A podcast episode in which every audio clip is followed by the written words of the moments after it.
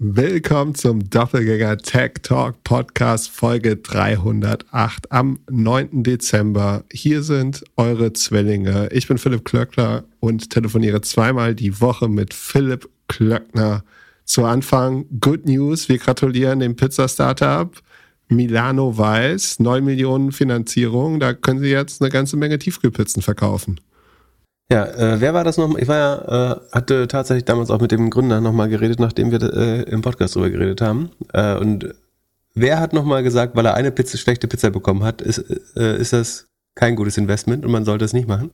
Ja, kurzfristig, nur weil jetzt einmal da eine gute News ist, hast du, hast du das wieder volle FOMO erwischt. Ist, ist das die, die Plage eines Angel Investors, dass du sofort immer die, mit der ersten guten News denkst, oh, oh, oh, oh, ich habe hab eine falsche Entscheidung getroffen? Äh, ja, weiß ich, fand das Konzept ja gut. Äh, ich fand äh, das Konzept gut, ich fand die Vision gut, ich fand das Produkt gut. Aber du und ja, fairerweise noch jemand anders, da hat bei, bei zwei Leuten aus meinem Netzwerk hat die Qualität nicht gestimmt. Wobei ich glaube halt, also ich habe ja sagen, wenn meine Qualität gut war, dann ist der Rest ja Execution-Problem. Also, und das Netzwerk kannst du ja managen, der Partner. Deswegen hätte ich vielleicht darauf nicht so viel. Also, wenn alle Pizzen schlecht, dann kann man sagen, okay, das Produkt ist schlecht. Aber sagen, wenn eine gut ist, andere schlecht, dann ist, heißt ja, es ist nur ein Execution-Problem. Auf jeden Fall halte ich es für das bessere Modell als das bei den Influencern, ehrlich gesagt. Weil ich würde auf ein gutes Produkt und nicht auf, äh, sagen, komische Namen ja. setzen. Weil am Ende, sorry, ich greife ja aus dem Regal auch nicht. Äh, also es gibt natürlich Leute, die irgendwie den Dirty trinken oder so, aber ähm, im Supermarkt gucke ich ja auch nicht, äh, ob das die Ronaldo-Pizza ist oder so. Ja, aber das USP ist ja, dass die Pizza überall gleich gut ist. Und wenn das verkauft wird mm, und das nicht der, mm, I don't know. Die muss ja nur für mich gut sein. Die muss ja nur für mich jedes Mal gut, gleich gut sein. Ich verstehe schon, dass in, in einem Franchise-Konzept oder nationalen Marke, dass man ein gewisses Qualitätsversprechen auch äh, überall in Deutschland halten möchte. Aber das heißt nicht, also es funktioniert auch, wenn äh, es einfach in bestimmten Orten schon gut ist. Ja, wir werden es verfolgen. Weil Essen tust du, in, zu 90 Prozent der Fälle isst du ja am gleichen Ort, um mal fair zu sein. Ja, aber äh, also äh, das Restaurant, in dem der Chef bestellt oder der Chef ist, das ist immer besser oder meistens besser als das, in dem der Chef nicht ist. Und ja, wenn dein Modell schafft, dann ja, wenn es einer schafft, kriegt, kann man die anderen ja dazu bringen, dass, dann wei weißt du halt, es ist möglich. So, und der Rest ist halt Schweiß und Arbeit. Das, na gut, äh, rede ich, äh, verstehst du nicht, verstehe ich schon. Äh, ähm, Wenn wir schon mal Schweiß und Arbeit sind, erkläre ich dir mal, wie Gemini die Arbeit vereinfacht. Äh, hast du dir alle Videos zur neuen Google AI Assistant angeschaut, der schönen Konkurrenz zu Jet GPT-4? Ich habe mir einen Überblick verschafft, ja. Also ich erkläre dir erstmal das, das schöne Werbevideo. Da haben sie damit interagiert und gezeigt, wie schön multimodal sie sind. Das bedeutet, Gemini kann Text, Bilder, Audio, Video, Programmiersprache, alles erkennen. Ähm, es fängt damit an, dass es so, dass man äh, eigentlich sieht, wie schön man damit lernen könnte als Kind oder Erwachsene. Man fängt an, was zu malen, es erklärt, was es ist. Eine Ente, man kann damit irgendwie interagieren. Es hat gelernt, dass wenn die, wenn die Quietsche-Ente quietscht, dann kann sie schwimmen.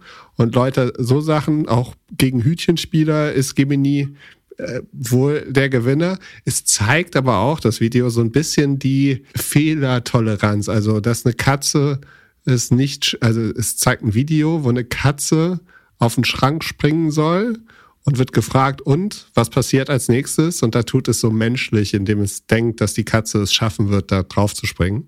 Also äh, vielleicht, dass es noch nicht alle YouTube-Videos gecrawlt hat und, und äh, alle Ergebnisse davon weiß. Aber es macht auf den ersten Eindruck ein ganz, ganz, äh, ist eine ganz gute Produktvorstellung. Aber ist nicht die, ist das nicht die richtige Antwort? Also die, die Wahrscheinlichkeit, dass die Katze darauf springt, ist doch hoch. Also die meisten Menschen würden doch auch tippen, dass sie darauf springt. Ja, also soll sich, soll sich daran erinnern oder soll es, die Wahrscheinlichkeit einschätzen? Das soll es wahrscheinlich zeigen. Mein Gedanke war, vielleicht hat es das Video schon vorher auf YouTube gesehen und deswegen weiß es auf jeden Fall, dass die Katze es nicht schafft. Also, dass sie irgendwie so einen Mechanismus eingebaut haben, dass man nicht alle Ergebnisse, die, also nicht. Ja, aber das wäre gefährlich. Wenn, wenn du so 100% aus einzelnen Trainingsdaten recovered, das ist glaub, also ich, ich weiß nicht, wo, also was die Prämissen waren, wie sie es trainiert haben, aber im Zweifel willst du ja genau das nicht, weil dann kommst du auch ganz schnell in Copyright-Themen. Wenn, wenn ich so eins zu eins die Trainingsdaten rausholen kann wieder, dann das birgt ganz viele so Privacy-Probleme, so dass ich irgendwie, also du sollst ja nicht über das Modell an die Trainingsdaten, und das beschreibst du ja gerade, ne, dass ich, dass er quasi sagt, wie dieses Video weitergeht. Und eigentlich willst du ja, dass es aus vielen Videos äh, den Durchschnitt gelernt hat oder die wahrscheinlichste nächste äh, Szene. Und dann ist es, weil es wahrscheinlich viel mehr Katzen, äh, Videos gibt, wo die Katzen irgendwie von Baum zu Baum, von Tisch zu Tisch springen. Ähm, naja, genau. Deswegen finde ich es im Zweifel, das, wie gesagt, eigentlich finde ich das äh, das richtige Ergebnis, aber auch wenn es dann anders kommt. Und warst du positiv überrascht? Glaubst du, Microsoft hat es wirklich geschafft und Google zum Tanzen gebracht und jetzt das beste Produkt an den Markt gebracht? Also Microsoft hat Google zum Tanzen gebracht oder endlich mal zu, dazu gebracht, dass Google sozusagen zeigt, was sie auch können und drauf haben, nachdem sie da äh, seit Jahren mit Google Deep, DeepMind rumbasteln und eine AI-First Company sind. Ich würde jetzt nicht so weit gehen, dass Google jetzt irgendwie jetzt klar besser, deutlich weiter vorne ist oder so. Ich glaube, sie zeigen auf jeden Fall da so, dass sie noch in der gleichen Liga spielen damit, weil das ist ja jetzt das neueste Modell. Das schlägt GPT-4 in ganz vielen Tests, so Image Recognition und äh, so ganz viele wissenschaftliche Tests, mit denen man Modells, Modelle scoren kann, wie gut die sind. Ähm, da landet es immer so äh, drei, vier Prozentpunkte oder sagen zwei bis vier Prozentpunkte besser als GPT-4, aber wir, wir wissen ja auch, dass quasi demnächst entweder vier, fünf oder fünf äh, rauskommt äh, bei OpenAI und das wäre dann der neue Benchmark. Äh, und dann muss man wieder äh, vergleichen. Aber ich würde sagen, so keiner wirkt jetzt besonders abgeschlagen. Ne? Und das, das ist, glaube ich, wichtig, dass man dieses Narrativ einmal äh, bekämpft, weil das dann, glaube ich, Googles größtes Problem, dass es so aussah, als wäre OpenAI Lichtjahre voraus. Das kann man jetzt erstmal nicht feststellen, sondern die wirken schon, als wenn sie auf dem gleichen Spielfeld spielen und als wäre das einigermaßen gerade. Wo, wobei man sagen muss, dass Google irgendwie 200.000 oder wie viel, äh, keine Ahnung, äh, Entwickler oder nicht Entwickler, aber Angestellte hat und OpenAI das zu, zu ähnlichen und besseren Ergebnis mit deutlich weniger Leuten kommt. Das ist natürlich nochmal ein Riesenunterschied, äh, dass Google da sagen, viel ineffizienter ist in der Entwicklung.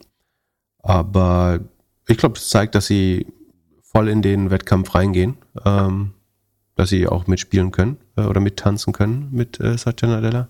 Ähm, das Video, was angeblich das Video beobachtet hat, soll angeblich gefaked sein, sondern dass tatsächlich einzelne Bilder und Texte darunter liegen quasi. Also ähm, irgendjemand, ich habe es äh, eben gerade kurz äh, nur in einem sozialen Netzwerk gelesen und konnte den, den Hintergrund noch nicht mir vollkommen vollends erschließen. Ähm, aber ähm, da wurde bezweifelt, dass nämlich das, was die meisten Leute begeistert, äh, dann das scheinbare Live-Interpretieren von Videos, ähm, dass das nicht echt war äh, zu dem Zeitpunkt, wo es aufgenommen war wohl.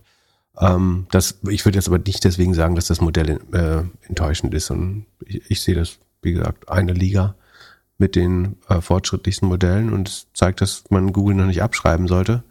Ähm, ich würde nicht so weit gehen, dass das jetzt irgendwie deutlich, äh, deutlich besser ist, um, wie gesagt, um ähm, Größenordnung besser ist es definitiv nicht, sondern knapp bei manchen Tests, wobei da um jeden Prozentpunkt ge gekämpft wird.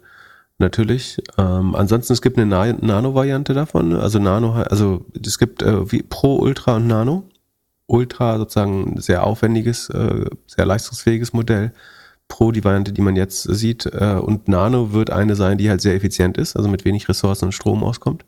Äh, und die wird äh, auf dem auf dem Pixel-Phone bald schon äh, Anwendung finden, äh, wohl. Unter anderem für sagen, Subskription, äh, nicht Subskription, Transkription von, von Nachrichten. Äh, zum Beispiel, also man kann dann mit der Audiorecorder-App, mit der ich manchmal aufnehme, wenn ich unterwegs bin, ähm, direkt äh, das Transkript äh, bauen lassen, äh, vielleicht WhatsApp-Nachrichten, äh, äh, nee, die sind ja verschlüsselt, da dürften sie eigentlich nicht rankommen, oder? Hm. Ja, also da wird man das schon auch bald nutzen können. Ich habe gedacht, vielleicht hatte diese ganze AI-Nummer ja auch irgendwas Gutes, dass du das halt zum Beispiel im Wahlkampf jetzt alles immer sofort gecheckt werden kann damit. Weil du könntest ja, wenn jetzt, äh, wenn die Leute vor dem Mikrofon stehen und irgendwie Sachen erzählen, könntest du ja den Fact-Check eigentlich direkt damit immer einbauen. Auf jeden Fall ein sehr guter Punkt. Ähm, ich bin mir nicht sicher, ob die Maschine, ob die Modelle schon gut genug, also jetzt schon gut genug äh, sind, aber so Realtime Fact-Checking ist eigentlich super, ein super spannender Anwendungscase. Du kannst zumindest sagen, dass ähm, das quasi parallel mitlaufen kann und äh, Fact-checken und wahrscheinlich schneller als Redakteure Quellen fin finden. Wenn du ein Modell hast, was dann das sehr gut versteht und noch besser daran wird, auch die Quellen wiederzugeben, das ist dann aber leider genau das, was ich vorhin gesagt habe, nämlich, dass sich an Trainingsdaten erinnern muss, dann äh, wäre das eigentlich spannend. Ich glaube nicht, dass es, ich glaube nicht, dass irgendein Fernsehsender jetzt quasi das Risiko eingehen würde, live AI fact-checken äh, zu lassen. Oder wenn, man könnte ganz groß Beta daneben schreiben oder so, aber die, die Gefahr, wenn es dann falsch wäre, wäre wär zu groß. Aber die Teams, die das machen, ähm, die kann man, glaube ich, damit unterstützen, dass sie zumindest noch in der gleichen Sendung oder wenige äh, Minuten später ähm, schon erste Einschätzung dazu geben können, ähm, mit ausreichenden, äh, mit ausreichenden Background, Background-Recherchen. Finde ich auf jeden Fall einen, einen coolen Use Case. Und glaubst du, Google kannibalisiert sich jetzt mit dem neuen Produkt oder eher nicht? Ob sich das was? Ob sie ihre eigene Suche damit kannab kannabal kannibalisieren. oh Gott, das ist super geil, Entschuldigung. Ähm, also ich, ich, wusste tatsächlich nicht, ob das, äh, ob Zoom das geschluckt hat, weil du dich versprochen hast beim ersten Mal. Deswegen habe ich nochmal gefragt. Beim nicht, ersten nicht Mal um habe ich sogar richtig gehabt. Das äh, werden, wir, werden wir morgen erfahren. Dann, dann hat vielleicht Zoom äh, das äh, verschluckt für mich und nur ich habe es falsch gehört. Ähm, aber war süß. Also ja, das, äh, es ist in, in BART unter der Search Generative Experience äh, wird das Modell mehr und mehr Einfluss finden. Das haben Sie auch schon gesagt. Ich glaube, fairerweise ist es ja so, dass die, die Anfragen, mit denen Google richtig viel Geld verdient, das sind ja nicht zwangsläufig die, wo, wo die Search Generative Experience sozusagen das beste Produkt ist. Also du kannst ja anfangen mit den informationellen Anfragen, äh, also wo man eine gewisse Information sucht. Da kann das ganz oft das bessere Produkt sein, glaube ich. Wenn jemand nach irgendwie beste Skigebiete sucht oder so, weiß nicht, dann sind vielleicht, ist vielleicht doch das klassische Web, obwohl nee, das sogar was, was eigentlich äh, AI ganz gut kann. Aber sagen wir, du suchst nach ja, Winterreifen kaufen oder so. Das ist ja eher so ein Brot- und Buttergeschäft, also wo Google auch das Geld mit verdient. Da, glaube ich, gibt es gar keinen Grund, jetzt so viel extra AI oder eine generative Experience äh, zu bieten. Ähm, da wird trotzdem natürlich AI genutzt, um die Suchanfrage zu verstehen oder so. Also bei, bei längeren Suchanfragen zumindest. Aber ich würde jetzt noch nicht von irgendwie Disruption oder Kannibalisierung ihres eigenen Produkts äh, sprechen. Ich glaube, es werden sie sehr graduell machen und unter Abwägungen von, wenn man jetzt bei diesen Prozessen und so schaut, wie Google intern diese ähm, Entscheidung trifft, dann werden sie dir es fast, äh, ich will nicht sagen Suchanfrage für Suchanfrage, aber vielleicht so Industrie für Industrie oder so Cluster, Keyword-Cluster, so ein bisschen messen, was das bessere Produkt ist.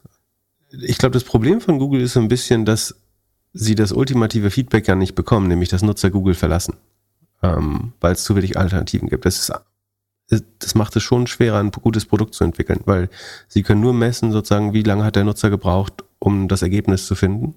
Das ist natürlich auch im Zweifel eine gute Proxymetrik. Ähm, aber ob das Produkten jetzt besser oder schlechter gefallen hat, kann man gar nicht so gut messen, weil es einfach an Alternativen mangelt. Ähm, auch wenn Google das natürlich bestreiten würde und sagen würde, die sind nur ein Klick entfernt, die Alternativen, aber tatsächlich ist es ja so, dass Leute im Zweifel das nutzen, was Google ihnen anbietet, solange es nicht komplett kaputt ist. Von daher, ich glaube, wir werden das in so vielen Anwendungsgebieten in den Suchergebnissen sehen. Ähm, und es wird aber auch trotzdem weiterhin die, die blauen Links mit Anzeigen geben noch für, für viele Jahre. Ähm, und äh, ich würde es eher als Evolution, also aus Google-Sicht würde ich es eher als Evolution äh, statt als Revolution sehen. Ähm, Alternativen oder sagen neue Challenger-Brands oder Bing oder so kann natürlich das durchaus nutzen, um vielleicht ein bisschen revolutionärer vorzugehen. Und es könnte doch auch eigentlich jedem Webseitenbetreiber Geld entziehen. Also alle Informationswebseiten, die irgendwie mit Banner oder sonst was Geld verdienen, werden ja jetzt wahrscheinlich irgendwann dann nicht mehr so viel besucht. Wenn du so eine Empfehlung oder so eine Hausaufgabe oder was auch immer irgendwie suchst, das kannst du ja jetzt alles über, über die AI-Tools machen. Da brauchst du ja jetzt nicht mehr ähm, auf irgendwelche SEO-Landing-Pages zu gehen, auf denen dann irgendwelche Banner sind. Oder irgendwelche Affiliate-Links. Langfristig ja, kurzfristig nein. Ich glaube, langfristig kannst du dir sehr viel Antworten, Charts und sowas direkt machen. Also du musst eigentlich nicht mehr nach Charts suchen. Sagen wir, du willst jetzt ganz schnell ähm, die Kreditkartenschulden der USA haben oder so. Ne? Äh, Im Moment ist es so, du gibst irgendein Keyword, je nachdem, sagen, wie gut du das Thema kennst, triffst du das mit dem Keyword äh, einigermaßen das Thema. Und dann braucht man typischerweise schon drei, vier Quellen, bis man die findet, die die, die richtige Aktualität hat, äh, die richtigen Daten, richtige Dimensionen, äh, das richtige Land und so weiter. Das könnte sozusagen, wenn die AI so gut wird, wie ich sagen, fest überzeugt bin, dass sie wird, äh, sagen, glaube ich, in zwei Jahren deutlich, deutlich einfacher werden. Das heißt, du wirst den Chart mehr oder weniger live generieren. Also die AI wird verstehen, für US-Kreditkartendaten beziehen sich immer auf die St. Louis Thread äh, und äh, aus den Tabellen baue ich dir sogar den Chart in Google äh, theoretisch. Und im Moment glaube ich aber, ist es noch nicht zuverlässig genug dafür, sondern einerseits würdest du als Nutzer dem, glaube ich, noch nicht richtig vertrauen und die Wahrscheinlichkeit, dass sie die richtigen Daten wählen, ist auch noch äh, zu klein. Aber langfristig stimme ich dir zu. Wenn der Intent deiner Webseite ist, übersichtlich Daten zur Verfügung zu stellen, dann wird deine Webseite also weniger relevant werden. So ein bisschen vergleichbar mit dem Wikipedia-Case. Als Google angefangen hat, diese Wikipedia-Snippets äh, einzuzeigen, konnte man sehr gut sehen, wie der Web-Traffic bei Wikipedia wegfällt. Ähm, ich glaube, es, war aber so slowly but surely äh, mehr. Also es ist jetzt nicht von heute auf morgen um 20 Prozent gesunken, aber halt ähm, über die Jahre schon relativ nachvollziehbar. Und ich glaube, so ähnlich wird es hier sein, könnte ich mir vorstellen. Kurze Werbeunterbrechung. Kannst du dich noch erinnern, als ich vor einem Jahr Pickleball nach Deutschland bringen wollte? Oliver, der VP Sales von Personio, hatte sich damals bei mir gemeldet und wenig später ein cooles Pickleball-Team-Event in München organisiert. Vor ein paar Tagen haben wir erneut gesprochen und Oliver meinte, dass er Leute im Sales sucht. Wenn du also SaaS-Sales lernen möchtest oder sogar schon Erfahrung im Software-Sales hast, solltest du dir mal die Jobseite von Personio, der All-in-One HR-Software-Lösung aus München, anschauen. Du könntest zum Beispiel als SDR, also Sales Development Representative, anfangen und Sales von der Pike lernen. Also wie kommt man beim Kunden durch die Tür? Und dann zum AE, Account Executive, befördert werden und somit den Verkaufsprozess abschließen und damit das Problem des Kunden lösen. Mit Sales-Erfahrung kannst du dich natürlich direkt als AE bewerben. Oliver und ich sind der Meinung, wir brauchen mehr Leute im Vertrieb in Deutschland und Personio könnte ein guter Start dafür sein. Wenn du ein Painkiller-Produkt verkaufen möchtest, also ein Produkt, das ein ernsthaftes Problem löst, gehe jetzt auf die Jobseite von Personio. Den Link findest du natürlich in unseren Show Notes. Viel Spaß mit der weiteren Folge. Werbung Ende. Auf Discord haben wir eine Frage bekommen zu den neuen Produkten und der EU. Und zwar, dass die neuen Produkte wie zum Beispiel Threads, Cloud AI oder Gemini in Europa immer erst später kommen und wir da nur zuschauen können. Und ob es für uns ein Vorteil ist, dass wir aufgrund unserer teilweise guten Gesetze öfters warten müssen oder ob wir langsam akzeptieren, dass die Welt außerhalb der EU nicht auf uns warten wird und äh, ja, wir abgehängt werden. Ja, also ich könnte gut für, für beide Varianten äh, irgendwie argumentieren. Ähm, die Frage ist ja, was ist die Alternative? Sagen, dass wir alles komplett liberalisieren und äh, sagen, unsere irgendwie Handelsschranken und Regulierungen komplett runterfahren.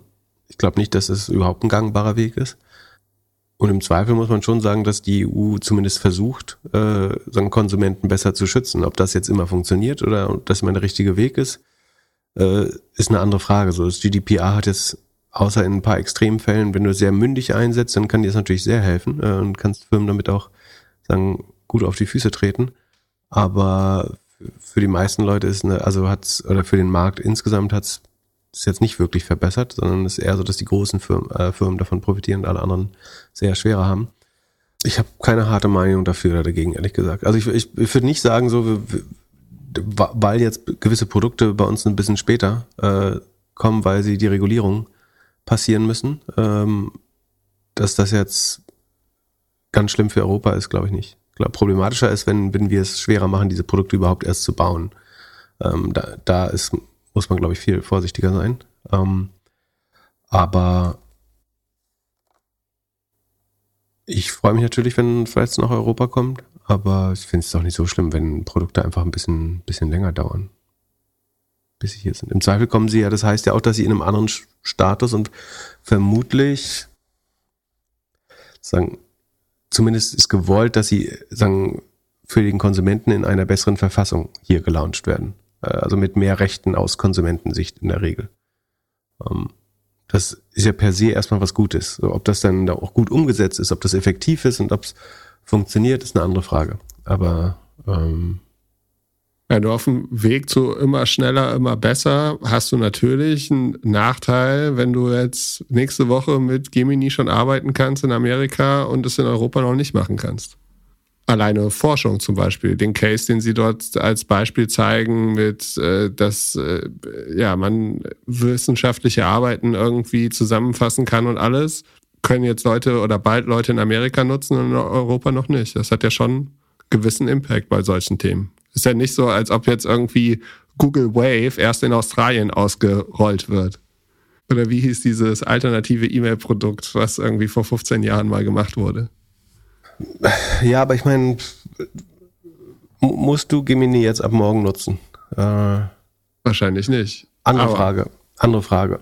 Im US-Bundesstaat New Hampshire kann, kannst du laut äh, Wikipedia, wenn ein Auto ein Airbag hat, ohne Gurt, ohne Anschnallgurt fahren.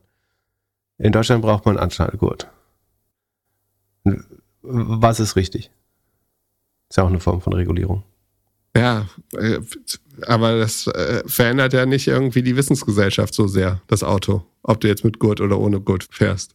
Das sind jetzt Punkte hier, also das Beispiel, das jetzt gezeigt worden ist, war zum Beispiel, dass irgendwie eine Physikaufgabe erklärt werden kann. Dass jetzt ein Kind nicht die Eltern fragen muss, nicht den Lehrer fragen muss, sondern halt sofort irgendwie erklärt bekommt, wie man diese, was die Fehler sind, wie die Aufgabe vernünftig zu lösen sind. Es wäre doch schon gut, dass das überall auf der Welt gleichmäßig verfügbar wäre. Ja, es wäre aber auch gut, wenn dann zum Beispiel keine Werbung, die Kinder targeted da drin ist, oder? Das auch. Zum, zum Beispiel. Also ich weiß nicht, ob das jetzt genau das Regulierungsproblem ist in dem Fall, aber würde, würde uns das jetzt drohen, gar nicht zu erreichen oder zehn Jahre später. Und das ist ja nicht so, weil die USA mit, äh, die, Entschuldigung, die EU mit 18, 19 äh, Billionen GDP der zweitgrößte, oder nach den USA der zweitgrößte westliche Markt ist, äh, muss man jetzt nicht Angst haben, dass es nie in die EU kommt.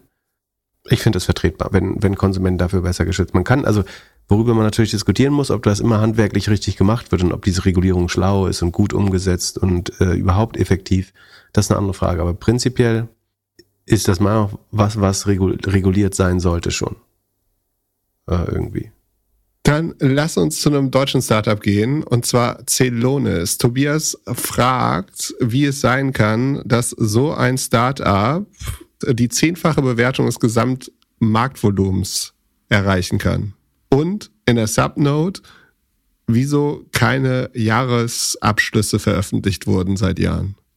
Ähm, also was Celonis macht, kann man sich nochmal in einer der älteren Episoden, ich glaube Celonis IPO oder so hieß die, als ein IPO-Gespräch haben wir es mal besprochen. Es gibt auf jeden Fall eine ältere, Episode, wo wir Celonis selber besprechen. Also einfach gesagt machen sie Process Mining, Mining das heißt, sie durchsuchen Firmen, also repetitive Prozesse in einem Unternehmen äh, und finden dabei Ineffizienzen und können damit sagen Kostensparmaßnahmen vorschlagen äh, oder umsetzen. Ähm, und äh, das ist im Zweifel für Unternehmen äh, spannend. Sie sind, äh, letzte Bewertung war Sekunde 13 Milliarden, wenn ich mich richtig erinnere.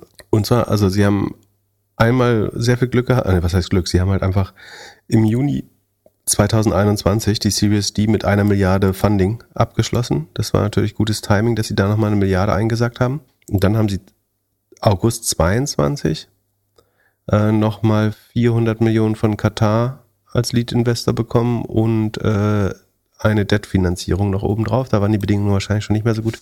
Und deswegen hat man äh, 600 Millionen Schulden dazu genommen.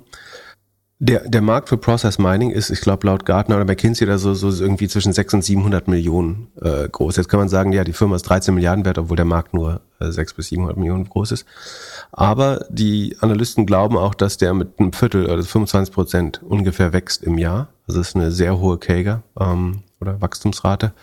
Ähm, das heißt, er wird auch schnell bei einer Milliarde sein in zwei Jahren ähm, und dann äh, quasi äh, um mehrere hundert Millionen im Jahr wachsen sozusagen. Und das wäre dann ja auch das neue Umsatzpotenzial. Ne? Also sagen wir mal, das wächst jetzt auf eine Milliarde und bleibt dann bei 20 Prozent Wachstum, dann hast du 200 Millionen neues Umsatzpotenzial im Markt. Ähm, insofern ist das schon ein sehr attraktiver Markt. Ich, man bekommt nur, wie, wie der Hörer richtig sagt, sehr begrenzt äh, Zahlen ähm, zu den, warum man die, äh, die, die Bilanzen nicht bekommt, dass, äh, also A haben sie, glaube ich, umfirmiert auf eine SE und äh, der andere Grund ist, dass es in Deutschland einfach zu günstig ist, insbesondere für große Firmen, äh, die Bilanzen nicht pünktlich abzugeben. Da gibt es ein Bußgeld, ich glaube, das erste ist zweieinhalbtausend äh, Euro, dann geht es auf siebeneinhalb oder so hoch, wenn ich mich nicht irre. Ähm, und jetzt kannst du sagen, einen kleinen Kaufmann motiviert das natürlich, seine Bilanz ja pünktlich abzugeben nach anderthalb Jahren, muss man, glaube ich, so ungefähr. Wenn du aber sagen, ein großes Unternehmen äh, bist, ich glaube, Check24 ist auch dafür berühmt, das äh, nicht zu machen oder nicht, nicht, nicht übermäßig pünktlich zu machen, dann kann man sagen, ja, ich zahle eher, eher nochmal 10.000 oder 20.000 Euro Strafgeld, äh, um das einfach um zwei Jahre zu verzögern im Schnitt. Was wäre denn der Vorteil davon, das zu verzögern? Dass Konkurrenten zum Beispiel sich nicht daran orientieren können, dass äh, die, die Presse darüber nicht tratschen kann, dass man seine eigene Story weiterspinnen kann. Du kannst weiter, also Leute müssen weiterhin glauben, die Zahlen, die du ihnen sagst letztlich. Du kannst das dann spinnen und äh, sagen, was öffentlich geworden ist, ist, dass sie, glaube ich, bei und sagen, das ist die Frage sagen, zu, zur Bewertung. Also öffentlich ist, dass sie bei 100 Millionen Umsatz sind. Sekunde, ich muss mal kurz gucken, ähm, was die genaue Formulierung war. Ach nee, sie waren 2019, 20 schon bei über 100 Millionen Euro sogar. Ähm, insofern ist die Bewertung ja fast moderat. Ja, also das Handelsblatt hat berichtet, dass 2019, 20 ähm, 100 Millionen Umsatz waren und ich glaube auch, dass es äh, sich, sagen, dass man noch von der Verdopplung des Umsatzes gesprochen hat äh, zu der Zeit.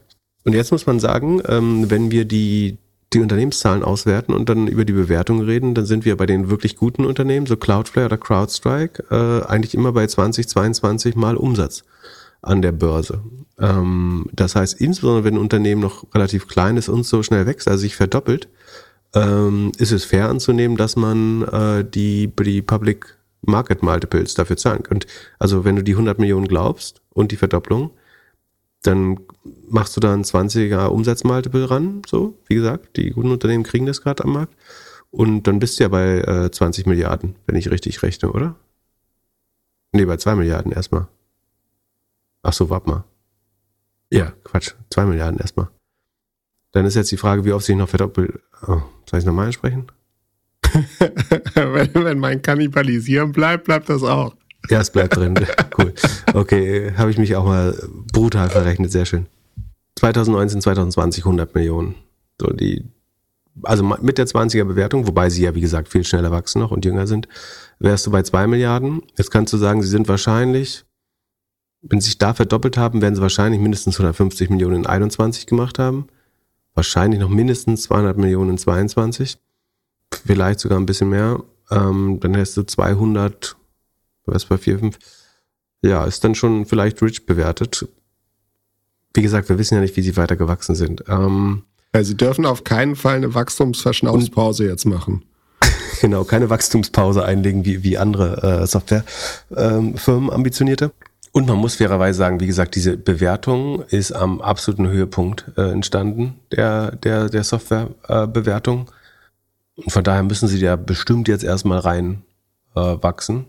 Aber wie gesagt, zu dem letzten Stand, den wir haben an Daten, ist das jetzt nicht so, nicht vollkommen unmöglich, äh, dass man das schafft. Sie haben jetzt auch einen neuen, glaube ich, Senioren-Co-CEO sich geholt, den Hybris-Gründer, der Hybris an SAP verkauft haben, um so ein bisschen kann, kann entweder so ein, ein, sehr reifes, freiwilliges Zeichen der Gründer sein, kann aber auch so ein bisschen immer auf Druck des Boards passieren, äh, natürlich.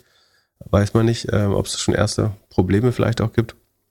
Wie gesagt, man muss das so ein bisschen in der Zeit des Fund, vor der Zeit des Fundings, glaube ich, auch äh, sehen. Und das war halt eine Zeit, wo das, wo die äh, auf dem Maximum waren.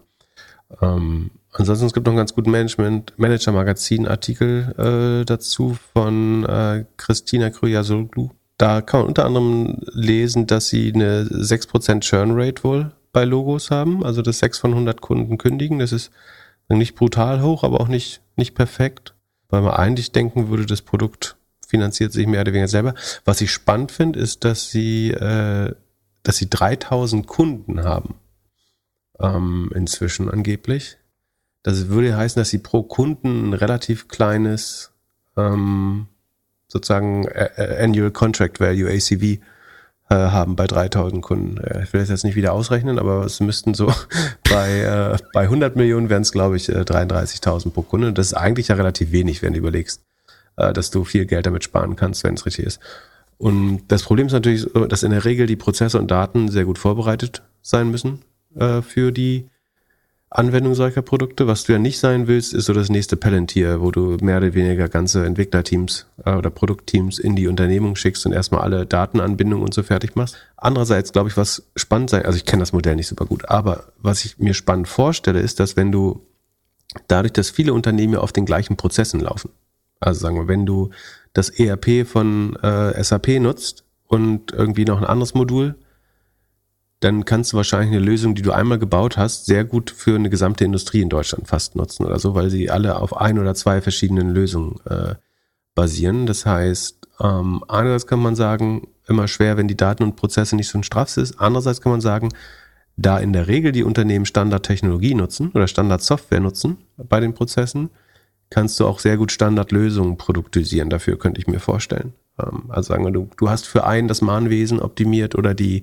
Supply Chain für, für taktischen Einkauf oder, oder irgendwelche Personalthemen, dann kannst du es wahrscheinlich sofort aus der gleichen Industrie den anderen auch mitverkaufen, weil sie alle sehr, vermutlich äh, viele sehr ähnlich arbeiten. Das können sie es dann äh, ganz spannend machen. Ja.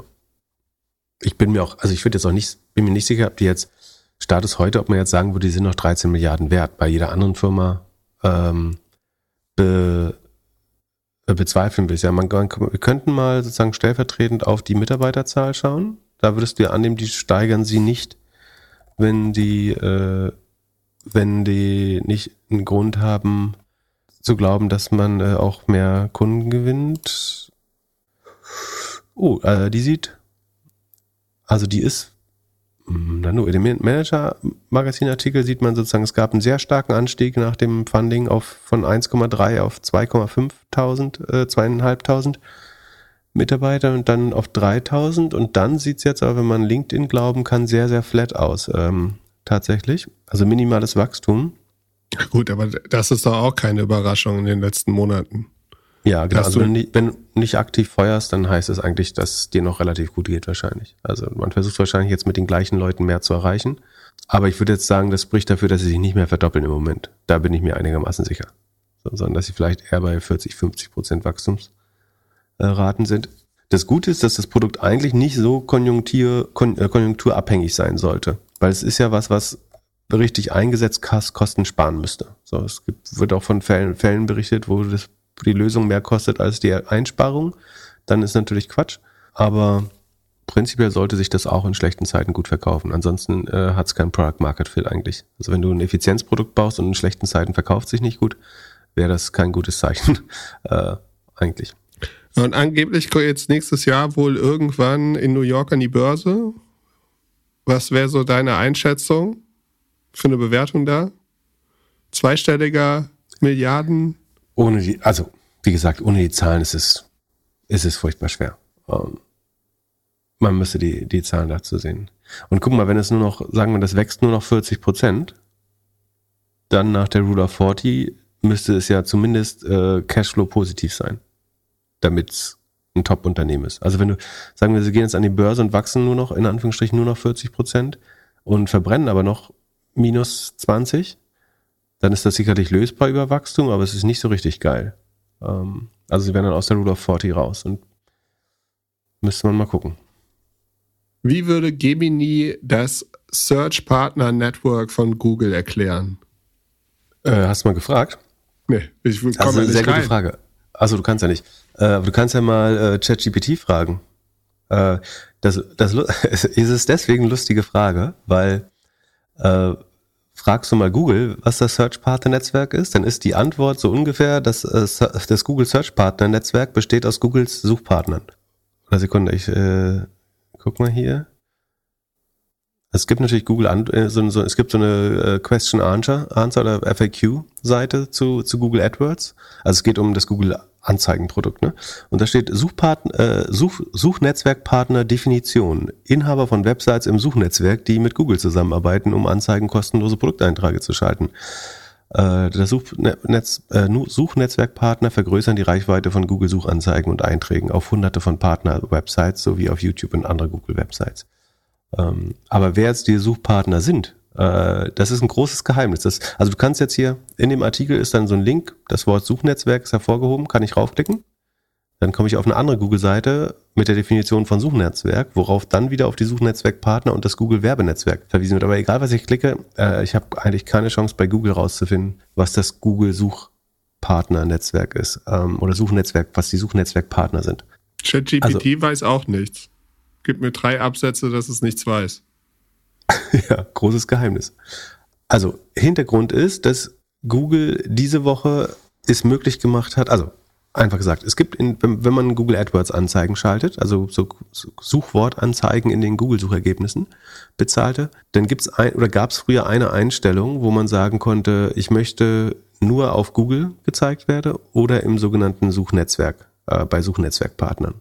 Insbesondere in den äh, mehr und mehr beliebten PMAX oder Performance Maximalisierung, Maximierungsanzeigen.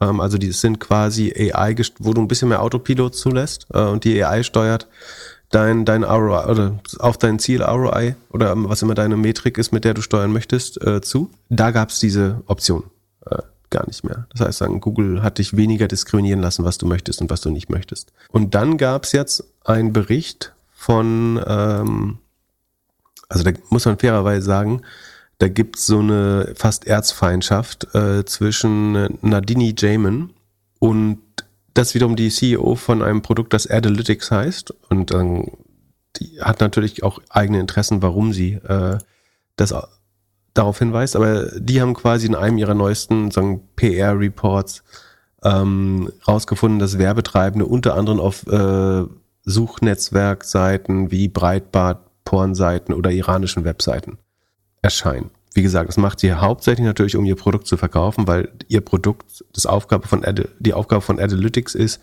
durch das Auswerten deiner Werbekampagnen oder deines Traffics, deiner, deiner Serverlogs herauszufinden, äh, ob du auf Seiten bist, wo du vielleicht nicht äh, erscheinen möchtest und auch ob du Geld ineffizient ausgibst.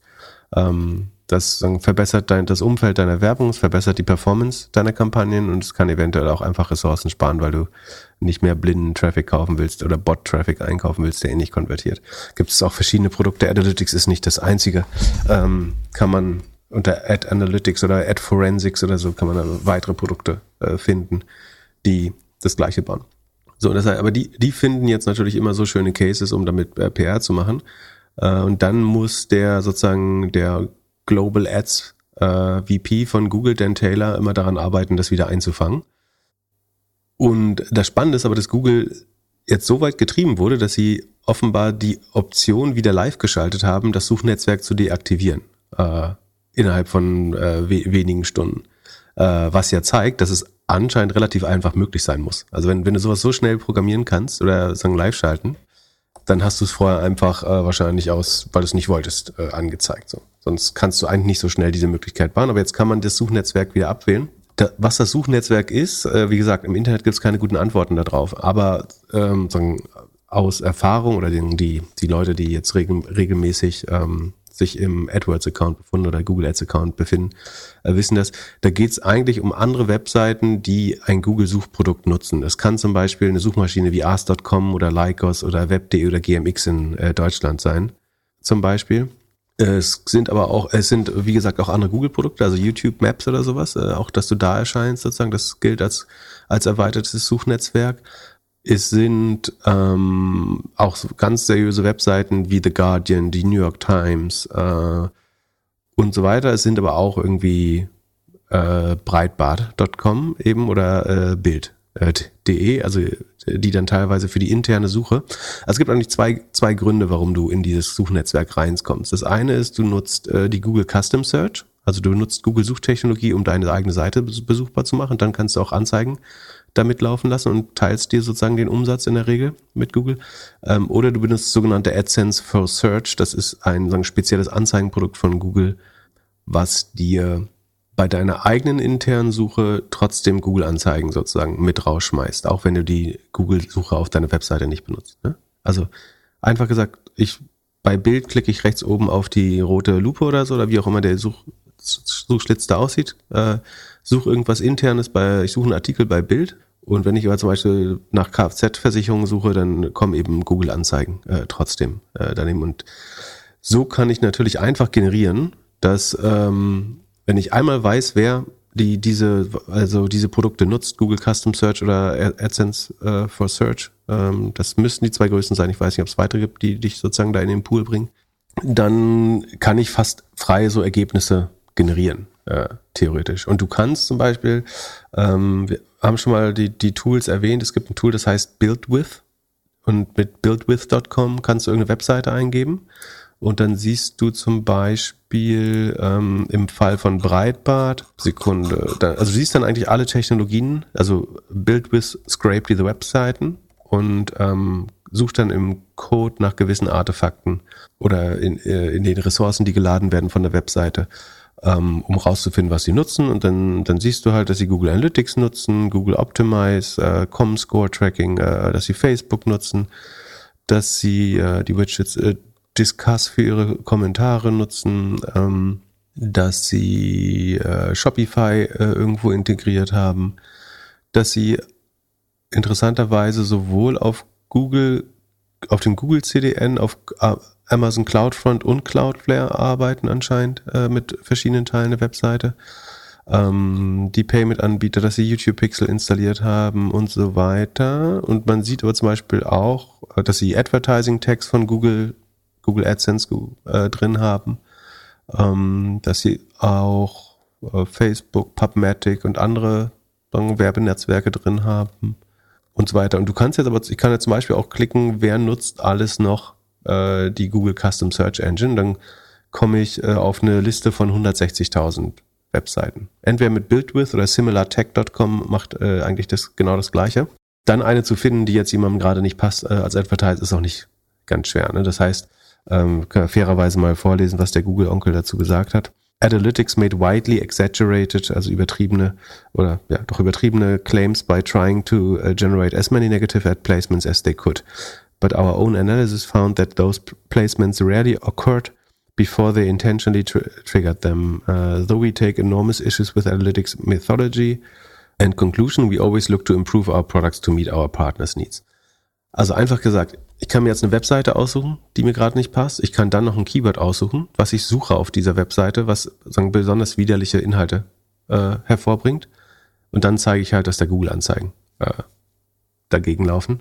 Und man kann sozusagen diese, diese schlechten Ergebnisse zum großen Teil einfach provozieren, wenn man so möchte. Ähm, ich bin mir trotzdem sicher, dass Werbetreibende das gern ausschließen möchte, äh, zum Beispiel. Und das ist ja dann, warum du das Produkt von dieser Frau auch kaufen sollst. Aber man, muss immer unterscheiden, haben echte Nutzer diese Beispiele gesehen oder wurden sie, und das ist der Vorwurf von Google, eben generiert, äh, weil es eben eine gewisse Lücke gab, ähm, die man nutzen kann dazu. Von daher haben hier beide Seiten, glaube ich, so, so, so ein bisschen recht. Also A, ich glaube, als, als Marketer möchtest du eigentlich die, das Google-Suchnetzwerk sogar detailliert ein- und ausschalten können. Also eigentlich möchte ich die Top 20 Suchpartner äh, mindestens 20, vielleicht lieber noch mehr äh, sehen und dann möchte ich halt vielleicht äh, web.de anschalten und GMX ausschalten oder The Guardian anschalten und Bild.de ausschalten oder so. Ähm, das wäre eigentlich das. Google würde jetzt sagen, das kann AI viel besser, wenn es hier nur um Performance geht, who cares? Ähm, aber als Advertiser habe ich manchmal so eher noch Nebenziele, auf die ich optimiere und das ist eben, dass meine Content, meine äh, Werbung dann eben hier und da nicht erscheint. So, das kann ich äh, irgendwie noch über Blacklist oder so vielleicht lösen, aber ähm, so richtig ähm, gut geht's dann eben doch nicht damit. Ja, mit Twitter und jetzt irgendwie der Thematik mit Facebook und so wieder wird es ja auch immer wieder relevanter in den Köpfen der Marketingentscheider dort. Also ist ja immer wieder Thema, wo liegt meine, wo ist meine Werbung zu sehen? Ja. Das ist eben auch der genaue ähm, das ist auch einer der Vorwürfe, die Elon Musk immer den, den Verbraucher oder den, den Verbänden machen, äh, die ihn quasi darauf äh, ansprechen, dass da auch Werbung im falschen Kontext gezeigt wird oder so, aber auch das kannst du halt generieren. Ne? Also ich kann mir das Retargeting-Pixel von irgendeinem Anbieter holen. Also ich will jetzt zum Beispiel IBM oder Disney brüskieren, dann äh, klicke ich jetzt, da, sagen, ich baue mir eine 14.000 Dollar Reise ins Disneyland äh, auf Disney zusammen. Warte zwei Tage, so dann bin ich in einem Remarketing-Pool für vergessene Warenkörbe drin und Disney wird wahrscheinlich viel Geld ausgeben, um diese Leute zu reaktivieren. Ähm, und dann gehe ich auf Twitter auf den widerlichsten Post, den ich finde und die erste Werbung darunter wird natürlich Disney sein, weil die sagen relativ also ob das jetzt genauso funktioniert, kann man mal nicht sagen, aber sagen, schematisch ist halt das, was ich tun würde, wenn ich so ein hässliches Beispiel generieren würde. Ne? Auch da muss man immer unterscheiden, haben Nutzer das wirklich so gesehen äh, in Masse oder hat es jetzt jemand geschafft, das ähm, äh, zu generieren. Aber der Anspruch der Advertiser ist halt, das weitestmöglich auszuschließen. Deswegen ist, äh, kann man auch verstehen, warum sie da so allergisch drauf ähm, reagieren, weil das Umfeld, in dem du wirbst, eben für, für die Reputation äh, sehr wichtig ist, wenn man sich um mehr als Performance äh, kümmert. Es gibt natürlich auch immer Advertiser, viele, die das äh, absolut sekundär sind und äh, die einfach Performance kaufen wollen und für die ist natürlich dann die diese PMAX-Kampagne mit wenig Kontrolle über, wo deine Werbung äh, noch erscheint, äh, total ausreichend. Glaubst du an PMAX? Also als Advertiser, dass das wirklich sinnvoll ist oder wünschst du dir die alten Zeiten zurück? Also PMAX ist das Modell, dass die AI alles selbst macht und das eigentlich ist mehr eine Blackbox ist. Du gibst nur noch ja, also wie viel also Geld lange, du ausgeben willst. Das war lange zu sehen, dass Google das macht. Also dass Googles Plan ist am Ende, dass du ihnen das Ziel sagst deiner Kampagne äh, und eine Kreditkarte durchswipes und dann geht's los. Konnte man vor, vor zehn Jahren wahrscheinlich sehen, dass es in die Richtung geht.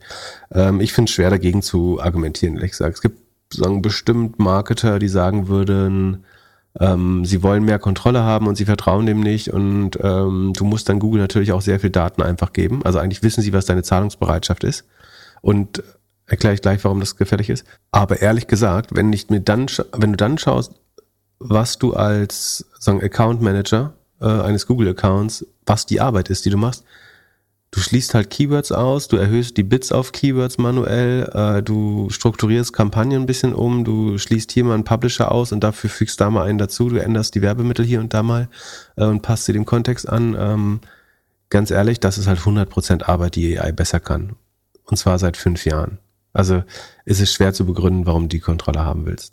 In den allermeisten Fällen. Es gibt bestimmt Businesses, wo du die Kontrolle haben möchtest.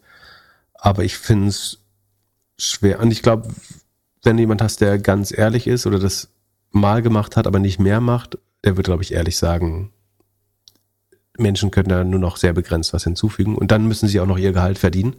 Wenn du ein paar Millionen auf sehr wenig Keywords ausgibst oder so, dann kann, lohnt sich bestimmt immer noch mal einen Menschen zu haben, der da drüber schaut und, aber ich glaube schon, dass das, was typische Accountarbeit im Google-Account ist, dass das eine AI äh, sehr gut kann. Ähm, mit einigen Fehlern. Ne? Die muss halt auch erstmal lernen und testen so. Ähm, das heißt, du hast ein bisschen Anlaufverluste und du erscheinst auch mal, wie gesagt, die Gefahr ist auch mal, dass du auf irgendeiner Seite landest, wo du vielleicht nicht sein willst. Oder vielleicht auch, dass ein Ad-Messaging nicht äh, 100% deinen Wünschen in, entspricht. Aber letztendlich kann das eine AI ganz sicher besser, äh, würde ich befürchten. Sagen, was, was kompliziert ist, glaube ich, ich gebe Google ja letztlich meinen mein, also ich sag, ich bin E-Commerce-Shop ähm, und ich habe so und so viel Marge und sage, ich will meine Marketingkosten dürfen maximal acht Prozent sein. Dann gebe ich ihnen halt einen entsprechenden äh, ROAS oder ROI-Wert, äh, übergebe ich ihnen. Und die Gefahr ist natürlich, dass sie das irgendwann nutzen, um zum Beispiel die Brand-Keywords, die ich exklusiv kaufe oder so. Ähm, da gab es ja auch jetzt so Enthüllungen, dass sie da an diesen Auktionen, insbesondere an den Auktionen, wo es nicht äh, viele Bieter gab, eventuell selber diesen Residual Bit oder sagen wir Reserve Bit ähm, runter äh, hochgesetzt haben. Und wenn die natürlich genau wissen, was ich ausgeben kann, was mein Limit ist, dann könnten sie das natürlich nutzen, um zu sagen, was kostet eigentlich deine eigene Brand äh, zu kaufen. Zumindest in einer Industrie oder so. Und äh, deswegen äh, verstehe auch, wenn Leute nicht alle Daten Google geben wollen, aber rein rein logisch ist es ein Job, den eigentlich eine AI besser kann, würde ich sagen. Es ist schwer dagegen zu argumentieren. Und ich sehe auch, also selbst Firmen, die sagen, hochprofessionelle Teams immer hatten, ähm, dass die zunehmend, äh, zumindest in Teilen, PMAX-Kampagnen äh, laufen lassen. Und was macht man dann? Umschulen als Prompt-Engineer? Du, du widmest dich äh, an anderen Aufgaben. Du ich glaube nicht, dass die Leute jetzt alle ihren Job verlieren werden deswegen so, aber wenn du überlegst, wie viele Leute daran arbeiten, einfach nur das Anzeigen bei irgendwelchen Keywords äh, stehen, die können schon sinnvollere Dinge machen. Du kannst halt zum Beispiel mehr am, am Messaging arbeiten, daran zu testen, was, was sind eigentlich wirklich gute Anzeigentexte oder Display Creatives oder so. Aber das macht doch auch eine AI. Das kannst du auch noch effizienter mit AI machen. Ja, man kann schon argumentieren, dass Marketing jetzt sagen, eher advers betroffen ist von äh, Digitalmarketing wird, glaube ich, erstmal advers betroffen sein von AI. Gleichzeitig kannst du davon ausgehen, aber dass es noch größer wird, der Markt. Also dass der, der Markt so stark wächst, dass die Leute aber vielleicht trotzdem äh, in Lohn und Brot bleiben. Also die Frage ist halt, welcher Effekt ist größer, sozusagen die Arbeit, die du wegrationalisierst oder das dahinterliegende Marktwachstum, was dann wieder doch mehr Jobs äh, schafft. Aber für die AI ist es doch egal, ob das, ob der Werbemarkt sich verdoppelt oder, oder gleich bleibt. Also, so, wenn der Markt größer wird, heißt es ja nicht, dass da mehr Leute in der Branche arbeiten. Ich würde schon sagen, dass du, du brauchst ja weiterhin ein, ein Marketingmensch, der zumindest sagen, die Kanäle und äh, das Messaging so ein bisschen steuert, die Kommunikation. Was, was da draufsteht auf den Anzeigen, so, was deine Zielpersona ist. Äh, auch das kann man alles AI unterstützt machen. Was ich nicht glaube, ist, dass du sagst, obwohl auch das, ne? Also, also auch das wird stark AI unterstützt sein. 2024. Du bist CEO. Du, anstatt dass du jetzt irgendwie mit einer Agentur oder so sprichst, sprichst du mit Gemini, der unter, interviewt dich für, für eine halbe Stunde, Stunde und baut dir dein Marketingkonzept. Also, wieso Tendenziell das? wird das immer wahrer, da bin ich 100% bei dir. So, ähm, also in Zukunft kannst du auch sagen, was ist eine Go-to-Market-Strategie für äh, meine HR-Software oder was, was ist, was sind die drei relevanten Kanäle für mein Gesundheits-Health-App-Produkt oder so. Ähm, ich glaube schon, dass du einigermaßen gute Antworten darauf bekommst. Aber die Fähigkeit, das dann umzusetzen, auszuführen, zu validieren, ob das richtig oder falsch ist, ob es funktioniert, ich glaube schon, dass du da äh, zumindest noch äh, ein, zwei sozusagen Köpfe brauchst äh, in der Firma, die, die das entsprechend auswerten. Das wünsche ich mir auch, aber ich frage mich halt, wenn, wenn wahnsinnig viel von sowieso von externen Beratungen und so gemacht wird, wieso kann man das nicht in dem Dialog mit einer AI irgendwie komplett fertigstellen? Also du könntest ja Gemini sagen, hey, ich habe hier, keine Ahnung, 5 Millionen Marketing Spend auf meine Leute und mein Medienbudget und alles. Das würde ich gerne wesentlich effizienter machen wenn du das deinen CMO fragst, wird der nie sagen, also wird der vielleicht maximal sagen, okay, ich, wir, können, wir können uns von zwei Leuten trennen, aber der wird ja nie an sich selbst arbeiten wollen oder sich selbst wegrationalisieren wollen. Ähm, und er wird, man wird ja immer eine Aufgabe für sich selbst haben. So, also, oder haben wollen. Diese, du hast halt ich, immer die Bias. Ich glaube nicht, dass es so weit geht, dass du, dass du den Job brauchst. Nee, aber zumindest der CMO hat ja ein Interesse, die, die Abteilung so effizient wie möglich zu leiten. Der oder die CMO. Ähm, und du wirst, also du willst ja als CEO nicht das Marketing alleine machen. Also das wird übrigens, das wird aber die spannendste, das wird, äh, die PR-Story ist noch nicht draußen, dass jemand mit einer Firma aus nur AI-Mitarbeitern äh, sozusagen äh, die erste, das erste Unicorn sagen, von einem Single-Founder oder Gründerin äh, der nur AI-Robots oder Co-Piloten beschäftigt. Ja, Wäre eine geile halt, PR-Story. Ja, oder halt die krasse Transformation. Also digitale Transformation nicht, hey, jetzt sind, laufen hier 500 Leute rum, die irgendwie äh, sagen, wir müssen jetzt hier agiler und digitaler werden, sondern äh, Transformation mit, äh, wir automatisieren einfach alles. Und es gibt diese, es gibt manche Funktionen gibt es überhaupt nicht mehr. Also, also ganz, ganz langfristig kannst du schon sagen, ne? du hast, kannst sagen, alle wissensbasierten Berufe sozusagen werden tendenziell be betroffen sein. Dann hast du aber auch, du musst dich überlegen, was ist dann noch der Edge der Firma? Also dann hast du ja komplette Waffengleichheit. Alle haben die gleiche perfekte Marketingstrategie. Wie differenzierst du dich denn noch? Nach deiner Logik kann ja jeder alles dann. Nach meiner Logik gewinnen die, die in den letzten 20 Jahren Marken aufgebaut haben oder 200 Jahren. Die können krass optimieren und es wird halt unheimlich schwierig sein, was Neues zu machen. Ja, du ja, kannst sagen, so Marken werden ein Differenzierungsasset oder bleiben Differenzierungsasset. Das ist äh, eine gute Hypothese, äh, glaube ich. Und wir werden, also ich meine, das, was wir jetzt die letzten zwei Jahre erlebt haben mit man braucht wesentlich weniger Leute für Sachen. Das muss sich ja jetzt beschleunigen. Ja, ja, schon. Aber dann ist ja auch der logische Schluss, dass viel mehr Unternehmen gegründet werden. Wenn, wenn die, du, was du ja sagst, dass Friktion verschwindet, dass Anlaufkosten verschwinden, dass Kapitaleffizienz damit auch steigt, ähm, dann müssten aber auch viel mehr Unternehmen gegründet, gegründet werden. Wenn du das Gefühl hast, du siehst irgendwo eine Opportunität. Und die verschwindet halt, weil die Großen alle größer werden. Mhm, aber große, große können sich nicht um kleine Probleme kümmern. Mit AI schon.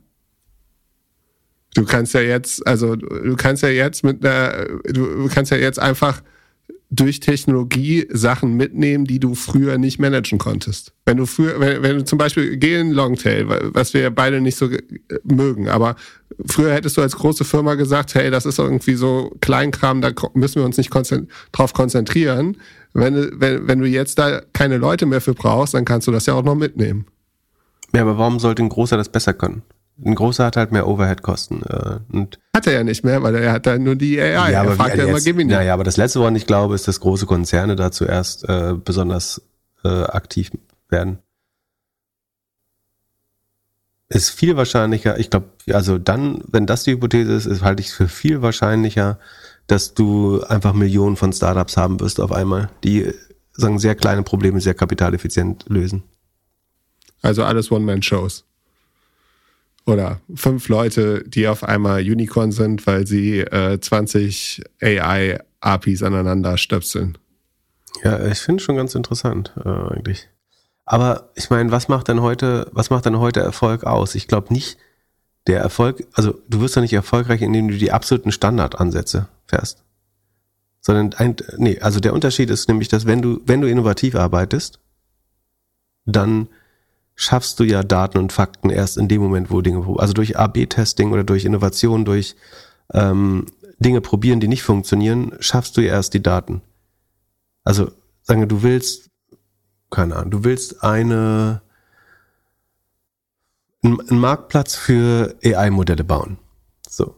Und wenn du jetzt das, frag das mal ChatGPT, was die, was eine gute Marketingstrategie ist dafür.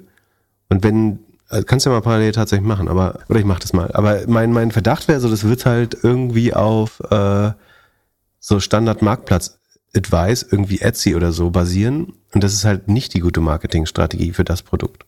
So eigentlich haben erfolgreiche Unternehmen ja gerade am Anfang immer irgendwie sehr spezielle, dass du dass du mit dem Standard Playbook hier buch die geilsten Google Anzeigen äh, damit kannst du bestimmt so mittelgroßen Unternehmen teilweise noch helfen, aber nicht nicht wirklich irgendwie was Relevantes bringen. So, ich gucke jetzt hier. Was schaust du jetzt? How to build a marketplace? Hast, hast du äh, hast du ChatGPT Pro erstmal?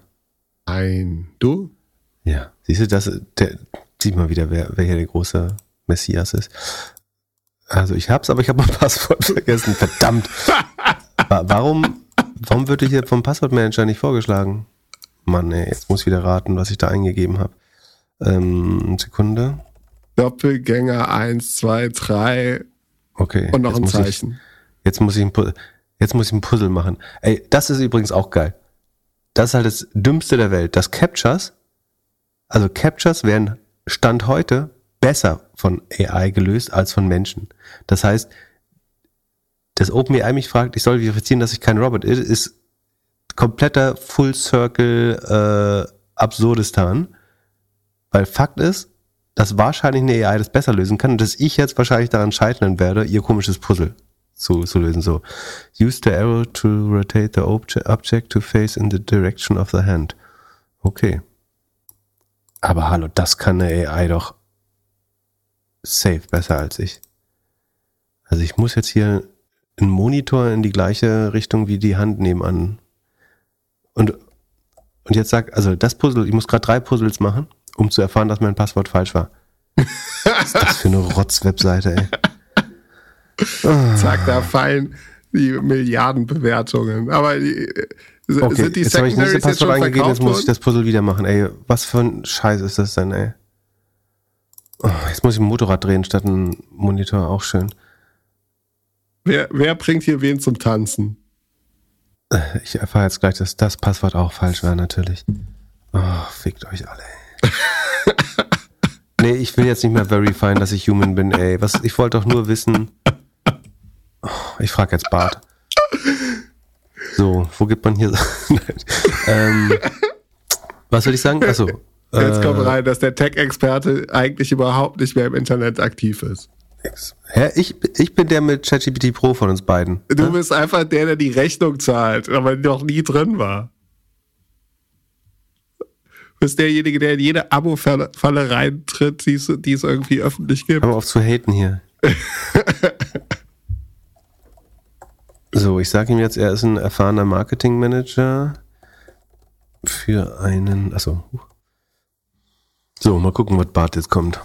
So, was hast du jetzt Go-to-Market Strategy for Large Language Model Marketplace. Oh, mit Executive Summary. Das hat hier harte Berater-Vibes, aber geil. So. The large language model market is rapidly growing with increasing demand for these sophisticated AI models across a wide range of industries. To capitalize on this opportunity, a marketplace that connects buyers and sellers of LLMs can play a pivotal role in facilitating efficient transactions enabling businesses to access the LLMs they need and driving innovation in the LLM space. This go-to-market strategy outlines a comprehensive approach to establishing a successful LLM marketplace, focusing on market segmentation, target audience identification, competitive analysis, differentiation, messaging, sales and marketing strategies and channel partnerships. Okay. Äh, jetzt gehen wir rein hier. So. Hm. gar nicht so schlecht. ähm, Okay, also die äh, hier Winning Factors sind Comprehensive LLM Selection, Wide Range, äh, also Supply, Supply, Supply. Na gut, da wäre ich jetzt auch drauf. Das ist aber so sehr Standard. Expert Guidance and Support, hm, ist gar nicht dumm. Transparent Pricing und Flexible Licensing, hm, ist schon gar nicht schlecht, ey. Community Engagement. Und jetzt schreib mal, executed. Warum arbeite ich überhaupt noch? du, aber du bist ja, äh, deswegen, ist, unser Hobby ist jetzt hier das, die einzige Berufung, die es noch gibt. Alles andere macht die AI. Schreib mal jetzt drunter, execute it like Olli Samba. Ja, aber okay, jetzt, jetzt, jetzt machen wir nochmal, ähm, ich frage jetzt mal konkret nach Marketingkanälen. Also Go-to-Market-Strategy hat schon gut gemacht, würde ich sagen. Ja, und das ist noch, das war jetzt Bart, oder wie? So. Jetzt habe ich gefragt, welche, uh, which would be the first marketing campaigns to consider? Pre-launch awareness campaign. Generate excitement and anticipation for the marketplace launch by sharing teasers, concept art, early glimpses of the platforms. Targeted influencer outreach, demonstration projects and case studies, thought leadership content, exclusive, exclusive offers and incentives. Hm.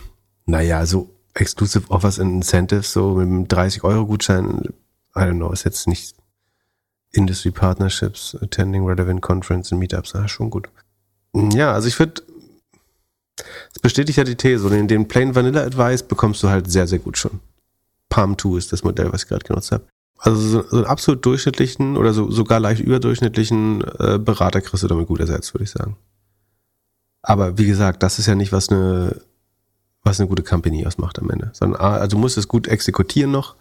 Ähm, ich glaube, du brauchst irgendeinen eigenen Flavor. Du musst, wie gesagt, wenn du innovativ bist, baust du natürlich zum großen Teil auch auf sagen, Bestand, Bestandswissen auf.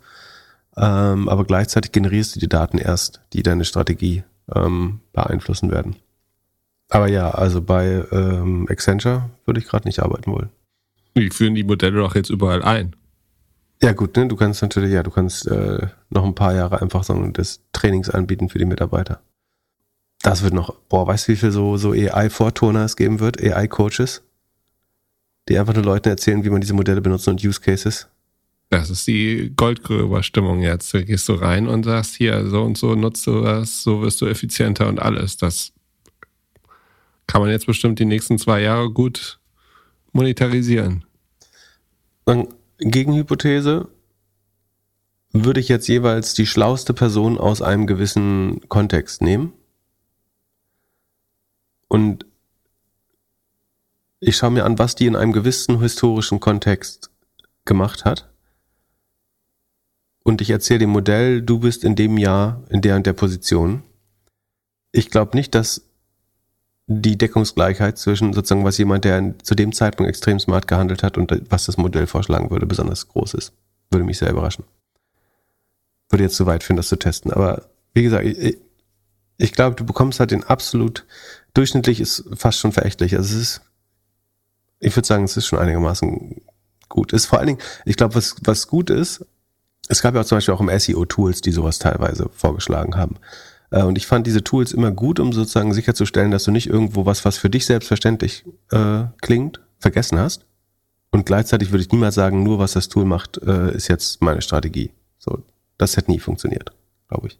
Und ich glaube sozusagen, um sicherzustellen, dass du irgendwie so eine Art Brainstorming oder dass du covering all bases, dann alles gedacht. Äh, dafür ist es jetzt schon extrem gut, äh, würde ich sagen. Und es muss doch eigentlich besser werden mit allen Interaktionen von immer schlaueren und immer besseren Leuten. Also wenn jetzt der super smarte oder die super smarte CMO damit einen halben Tag mit rumspielt und immer wieder tiefer reingeht und sagt, okay, können wir das nicht noch machen? Äh, hast du daran gedacht? Also immer wieder weiter Prompts schreibt, dann merkt sich das, das Tool ja auch und wird es dann an alle wieder weitergeben oder nicht? Ja, das ist so ein bisschen das Problem. Also das Problem ist, glaube ich, dass es viel zu wenig Feedback-Daten noch bekommt. Und das ist dann wieder der Vorteil der integriert, integrierten Player. Also wenn du in Salesforce bist oder so und du benutzt das oder in Microsoft, ähm, also sagen wir mal, ich frage, äh, ich bin in einem Businessplan drin und ich sage, so, wie soll ich die Cox äh, für die nächsten drei Jahre, was wäre ein guter Weg, die Cox vorzucasten? Dann würde es mein Modell natürlich sehen, äh, also es könnte einen Vorschlag machen und dann übernehme ich den und dann verändere ich aber, ich arbeite ja weiter in dem Modell. Und dann kannst du halt viel besser lernen, was hat der Nutzer am Ende gemacht. Und vielleicht, du kannst sogar lernen, theoretisch, wie waren dann die Actuals, die Zahlen, die tatsächlich eingetreten sind und kannst sagen, Forecasting richtig verbessern oder so. Ähm, ich glaube, bei, bei, bei so bei ChatGPT oder BART ist ja das Problem, dass das Modell jetzt nicht erfährt, was ich damit mache. Es sei denn, sagen, in deinem Beispiel rede ich immer weiter damit. So würde ich dem jetzt heute Abend noch erzählen, was ich heute alles geschafft habe. So, dann kannst du sagen, das hat jetzt Feedback und weiß sogar, ob es gut oder schlecht war, der Advice. Ähm, das Problem ist auch so ein bisschen, dass äh, im Moment die wenigsten dieser Modelle den Feedback Loop haben, was ich mit diesem Advice angefangen hat und ob der gut oder schlecht für mich war. Sie wissen nur, ob ich mich jetzt in diesem Moment einmal gut damit gefühlt habe. Nämlich das können Sie messen, dadurch, dass ich nicht mehr weiter suche oder einigermaßen zufrieden bin damit. Aber ob das jetzt gut für mich funktioniert hat, ob, schlauer, ob es wirklich schlauer weiß, war, das, das weiß der noch nicht so richtig. Ja, bis Sie mit allen verschiedenen Partnern Schnittstellen haben. Wieso sollte denn ein Chat-GPT oder so nicht Zugang zu meinem Gmail haben? Ja, und deswegen sind Daten ja wichtig. Äh, deswegen sage ich ja, Daten sind viel wichtiger als die Modelle. Zugang zu Daten. Damit sind wir auch wieder bei den großen Tech-Plattformen dann. So, wo kamen wir her? Marketing. Ja, also wissensbasierte Berufe prinzipiell äh, gefährdet, aber wie gesagt, A, wir reden über einen so einen graduellen äh, Effekt, glaube ich. Wobei die Fehlwahrnehmung bei graduell ist natürlich, ich, ich glaube, es wird diese ähm, Solo-Entrepreneurs geben, die tatsächlich einfach viel mit AI machen. Und also manche Leute werden zu 80 Prozent mit AI arbeiten und was, wo du recht hast, ist, ganz viele Jobs werden gar nicht mehr geschaffen dadurch. Da bin ich total bei dir. So, bis alte Jobs wegfallen, äh, das glaube ich ist ein relativ äh, langsamer Prozess trotzdem. Und wie gesagt, man muss halt überlegen, was die Implikationen sind, aber da habe ich jetzt ehrlich gesagt noch gar nicht genug drauf rumgedacht. Ähm, wenn alle das können, was heißt das eigentlich, was dann wichtig wird? Äh, und Brands ist eine gute Antwort äh, schon mal. Ähm, aber es gibt ja vielleicht noch ein paar andere Dinge. Du, du wirst Hardware, sagen, omni verfügbar haben. Du wirst alles Wissen der Welt äh, haben. Und dann ist, was wird die neue Definition von Execution, ist dann so ein bisschen die Frage. Finde ich eigentlich ganz spannend. Kriegen wir noch eine Antwort? Also nee, ich habe jetzt keine Antwort darauf. Äh, ich, Execution ist Offline-Jobs. Leute motivieren, Leute dazu bekommen, irgendetwas zu tun. Ja, aber das kann ja auch eine AI. Hä? Die, die Leute anfeuern und überwachen und was weiß ich, das kann ja auch eine AI. Denk, denkst du, die, die Amazon-Fahrer kriegen keinen Co-Piloten? Also solange es die noch gibt? Äh, haben sie ja schon. Wäre wär also auch richtig geil, ne? Also stell dir mal vor, jemand sagt dir bei jedem Haus, wer da typischerweise aufmacht und wer, wer immer meckert. welchen Klingelknopf zuerst kling, äh, klingeln und so. Hier aufpassen, viele Unfälle. Äh, da läuft immer ein Hund über die Straße. Äh, hier viele Kinder. Gibt schon. Was ist Executing? Alle alles können. Hm. Ist die Frage. Und werden Leute noch schlauer, wenn alle alles können? Also lernst du überhaupt noch irgendwas? Machst du überhaupt noch irgendwas? Nee, Theorie, ja, das, das ist die große Frage, ob sich, äh, also angeblich ist ja so, dass durch, durch Wikipedia das Hirn schrumpft. Äh, die Frage ist, wenn du alles so abfragen kannst, ob du irgendwelche, also ob deine kognitiven Fähigkeiten auch äh, so kaputt gehen. Das wird mir zu philosophisch jetzt. Wir, wir machen mal weiter. Das können, können wir uns hier für die Vorweihnachtszeit, für die Zeit zwischen den Jahren oder so aufheben, die, die große AI-Debatte. Ich wollte gerade die Brecht-Frage hier noch schnell reinstreuen. Die Brecht-Frage? Ach, Brecht. Also, komm, leg los. Nee, nee, nee, nee, nee, das machen wir nicht. Das machen wir nicht. Dafür haben wir keine Aber Zeit. Hier ist, hier, hier ist dunkel, ich will Feierabend machen. Lass uns ein, zwei Earnings. Ja, schon wieder 4 Uhr durch. Wird Zeit, das Wochenende wird für Glückler. genau. Also, was hast du uns mitgebracht? Es handelt sich hierbei nicht um Anlageberatung. Man sollte aufgrund des Gehörten keine Kauf- und Verkaufsentscheidungen zu Aktien und anderen Wertpapieren treffen. Es besteht immer das Risiko eines Totalverlustes. Solltet ihr dennoch aufgrund der Informationen im Podcast handeln, handelt ihr stets auf eigenes Risiko und wir können unmöglich für etwaige Verluste haften. Alles könnt ihr auch nochmal unter doppelgänger.io slash disclaimer nachlesen. Wir könnten mal schnell Rent the Runway machen. Äh, da ich, das Lustige ist, ich habe die, äh, die News gelesen und dann dachte ich, ja, die habe ich ja nicht ins Cheat gemacht, äh, weil es sich eigentlich nicht mehr lohnt. Äh, und ich fest davon ausgehe, dass sie nicht mehr so lange an der Börse sind. Aber dann habe ich gemerkt, die habe ich doch im Cheat gemacht. Warum denn das? Naja, auf jeden Fall. Ähm, Rent the Runway vermietet Designerkleider. Ähm, in, in so einem Abo, man kann irgendwie, keine Ahnung, vier Kleider im Monat oder so bekommen und dann schickt man die nach 30 Tagen wieder zurück. Hat während Corona mal gut funktioniert und dann aber auch nicht mehr so gut. Äh, da hat sich mal verdoppelt, ist an die Börse gegangen. Und jetzt sind wir bei minus 6% Wachstum zum Vorjahr. Und ja, minus 6% geht das Revenue runter. Die Kosten äh, sinken immerhin auch inzwischen, äh, aber die operative Marge bleibt bei minus 30% Also man sieht nicht so richtig. Äh, und im Vorjahr war sie äh, bei minus 35, dann wäre sie ja sogar ein bisschen besser geworden, aber es ist, wird auf jeden Fall nicht schnell genug besser. Also verliert noch 30% bei dem Modell und ich, glaube, du hast halt nicht so einen großen operativen Hebel einfach. Ähm, das heißt, ja, und zum, zumal es eh schrumpft, äh, wird es schwer. Der Cashflow ist auch negativ. Also Free Cashflow ist sogar minus 47 Millionen, also ordentlich negativ. Wir brennen richtig Geld. Ihr Adjusted EBITDA ist dann immer positiv, aber das liegt natürlich daran, dass sie einfach so tun, als wenn die, die Kleider nicht abgeschrieben werden müssen irgendwann. Also das kann man bei ihrem Adjusted EBITDA kann man das rausrechnen, ähm, dass wenn sie irgendwas ver verbrennen, wegschmeißen ähm, oder abschreiben von den Kleidung. Hatten wir mal gesagt, das ist ein bisschen als wenn äh, irgendwie eine Mietwagenfirma ihre oder ein Baumaschinenverleih ihre Maschinen nicht abschreiben würde. Ja, ich bin gespannt. Wie, also ich sehe auch nicht, dass das jemand kaufen sollte, äh, ehrlich gesagt. Sie sind jetzt auf die geniale Idee gekommen, ähm, die populäre Produkte mehr zu kaufen, äh, weniger Breite und die Bestseller äh, öfter zu kaufen, um die Kundenexperience besser zu machen. Ähm, die Subscriber-Zahlen sinken auch. Die sollten angeben, die Guidance war mal 25% mehr äh, Subscriber, die haben sie zurückgezogen. Im Moment haben wir von 134.000 auf 132 runtergegangen gegenüber dem Vorjahr. Also sieht nicht gut aus. Dann äh, Brace hat reported, ähm, Customer Engagement Plattform, also Software, die einem hilft, ähm, Kunden zu reaktivieren oder durch gewisse vordefinierte Flows äh, zu führen. Wann schicke ich wem eine Geburtstagskarte, einen Discount, äh, über welchen Kanal und äh, sowas. Ähm, wachsen mit 33 Prozent. Äh, Vorquartal war 33,6, äh, jetzt 33,1, also fast kaum deakzeleriert. Ähm, aber der Rohertrag ah, wird auch besser. Ähm, Sekunde.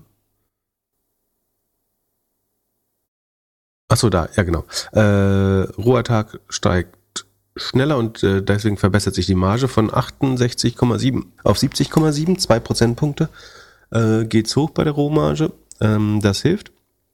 Die Ausgaben steigen nur um 22 Prozent, wenn der Umsatz um 33 steigt. Und so verbessert sich die Marge äh, auch ganz ordentlich von im Vorjahr noch minus 40 Prozent auf jetzt in Anführungsstrichen nur noch minus 28 Prozent. Ähm, das sieht schon eher aus, als wenn das auf einen grünen Pfad kommen kann, ist aber bei, in der Rule of 40 auch nicht mehr drin. Ne? Also 33% Wachstum reichen eben nicht, wenn man noch minus 28% operative Marge hat, aber das, das führt schon auf, einen, äh, auf ein ausgeglichenes äh, EBITDA irgendwann, aber ähm, es ist äh, jetzt sagen wir, nicht mehr die optimale Kombination aus Wachstum äh, und Profitabilität. Ähm, aber auch daran kann man eventuell noch arbeiten. Operativer Cashflow ist schon positiv, der könnte sich im letzten Quartal eventuell noch mal ein bisschen verschlechtern. Äh, das, historisch war das so. Ähm, aber ja, ist hauptsächlich auch die Share-Based Compensation, die sie runterzieht. Ähm, Magic Numbers auf Vorjahresniveau, also Marketing-Effizienz. Aber ich meine, vor allen Dingen wachsen sie gut weiter. Ich kann mir vorstellen, dass äh, die Bottomline nicht gut, also es war ein sogenannter Earnings Beat, also sie haben die Erwartung übertroffen. Aber ähm, ich glaube, die Börse hat nicht so positiv reagiert. Ähm, wahrscheinlich sozusagen, weil man sich vielleicht ein bisschen noch besseres äh, operatives Ergebnis vorgestellt hat. So, dann machen wir noch Asana vielleicht. Wächst nur noch 18% nach 20% im Vorquartal. Und, also Asana ist äh, Projektmanagement-Software. Rohmarge inzwischen bei 90,4 Prozent, äh, steigt immer noch an, äh, wenn auch nur ein bisschen, aber sagen über 90 Prozent Rohmarge. Aber operativ minus 38 Prozent noch und das ist eigentlich auch schlecht, ne? wächst nur 18 Prozent, äh, ist aber noch minus, minus 38 Prozent operative Marge nach Gap. Äh, Cashflow könnte positiv enden dieses Jahr, aber ähm, dann hast du halt die äh, Share-Based Compensation von 200 Millionen, die immer noch fehlen. Äh, das heißt, um den Betrag wird man verwässert als ähm, Aktionär. So hoch wie Asana bewertet ist, macht es wahrscheinlich Sinn, äh, das äh, mit Shares zu bezahlen. Aber quält sich. Also wir haben vor allen Dingen Wachstumsprobleme. Liegt so ein bisschen daran, dass die Revenue Expansion nachlässt. Ist natürlich auch klar, ne? dass, äh, du zahlst, glaube ich, bei Asana pro Seed äh, im weitesten Sinne äh, oder pro Team. Und wenn die Teams nicht wachsen, sondern schrumpfen, äh, dann wird es schwerer, die Revenue Expansion hinzubekommen, als in Zeiten, wo lang immer mehr Leute eingestellt worden sind. Dann, wo wir schon bei A sind, C3 AI hat reported. Äh, die haben äh, überraschend gute Zahlen. Also was heißt gut? Nee, gut kann man es nicht nennen. Aber also das, die wachsen inzwischen wieder mit 12% bei Subscription oder insgesamt sogar um 17%. Äh, Sie vor einem Jahr oder vor drei Quartalen sind sie mal geschrumpft beim Revenue, jetzt wachsen sie wieder mit 17 Prozent. Das ist sicherlich gut getrieben, aber hauptsächlich vom Service Revenue. Äh, das Subscription-Geschäft wächst nicht ganz so schnell. Kosten wachsen nur mit 6 Prozent, äh, aber äh, auch. Aber die operative Marge bleibt bei über minus 100 Prozent weiterhin. Also sie machen 73 Millionen Umsatz und 80 Millionen Verlust. Von daher sagen sie, ist das weit entfernt von guten Zahlen, aber sie sind immerhin wachsen sie wieder ein bisschen. Äh, ich glaube, deswegen vermute ich, dass die Aktie eher positiv reagiert hat. Ähm, obwohl die Kostenstruktur natürlich immer noch äh, kompletter Wahnsinn ist. Auch Cashflow noch negativ und wie gesagt, bei 17% Wachstum äh, noch äh, so viel Geld zu verbrennen. Äh, es wird schwer, da irgendwann auf den grünen Pfad zu kommen. Ähm, ich weiß, es haben ja viele Leute die Aktie sozusagen hochgefeiert. Äh, mit dem AI-Boom dachte man, na, C3 AI, die werden noch bestimmt gewinnen. Und dann liefen sie, glaube ich, obwohl nicht so gut sind jetzt gar nicht abgeglaubt, ja schon ein bisschen. Also sie waren mal, also sie waren mal bei 10 Dollar und sind jetzt bei 25 wieder. Obwohl die Zahlen eigentlich nicht wirklich besser geworden sind in letzter Zeit, ja. Also ich glaube, eine Firma, die zu Unrecht ähm, gehypt wird, wieder. Aber mit dem Kürzel AI. Ja, das äh, ist auch das Beste, was man darüber sagen kann. Ähm, so Sentinel One können wir noch machen. Äh, Cyber Security war mal super schnell wachsend vor zwei Jahren mit über 120 Prozent Wachstumsrate, die am schnellsten wachsen, aber auch kleinste Cybersecurity-Firma, die so public delistet ist. Ähm, jetzt immer noch bei 42 Prozent Wachstum. Und die Kosten wachsen nur um 13 Prozent. Äh, Rohmarge hat sich von 64 auf 73 äh, verbessert. Also ich würde vermuten, äh, sagen, starker, also das langsam so Operating Leverage mit der Größe. Äh, also A, sie haben ein bisschen Kosten gespart bei Cost of Revenues. Ähm, und sie sagen, Sie wachsen jetzt, obwohl sie die Cost of Revenues relativ stabil halten und dadurch verbessert sich die operative Marge und auch die anderen Kosten halten sie einigermaßen stabil, die wachsen nur noch mit 13 Prozent und so verbessert sich dann die Marge von noch minus 90 Prozent im Vorjahr ähm, auf minus 50 Prozent.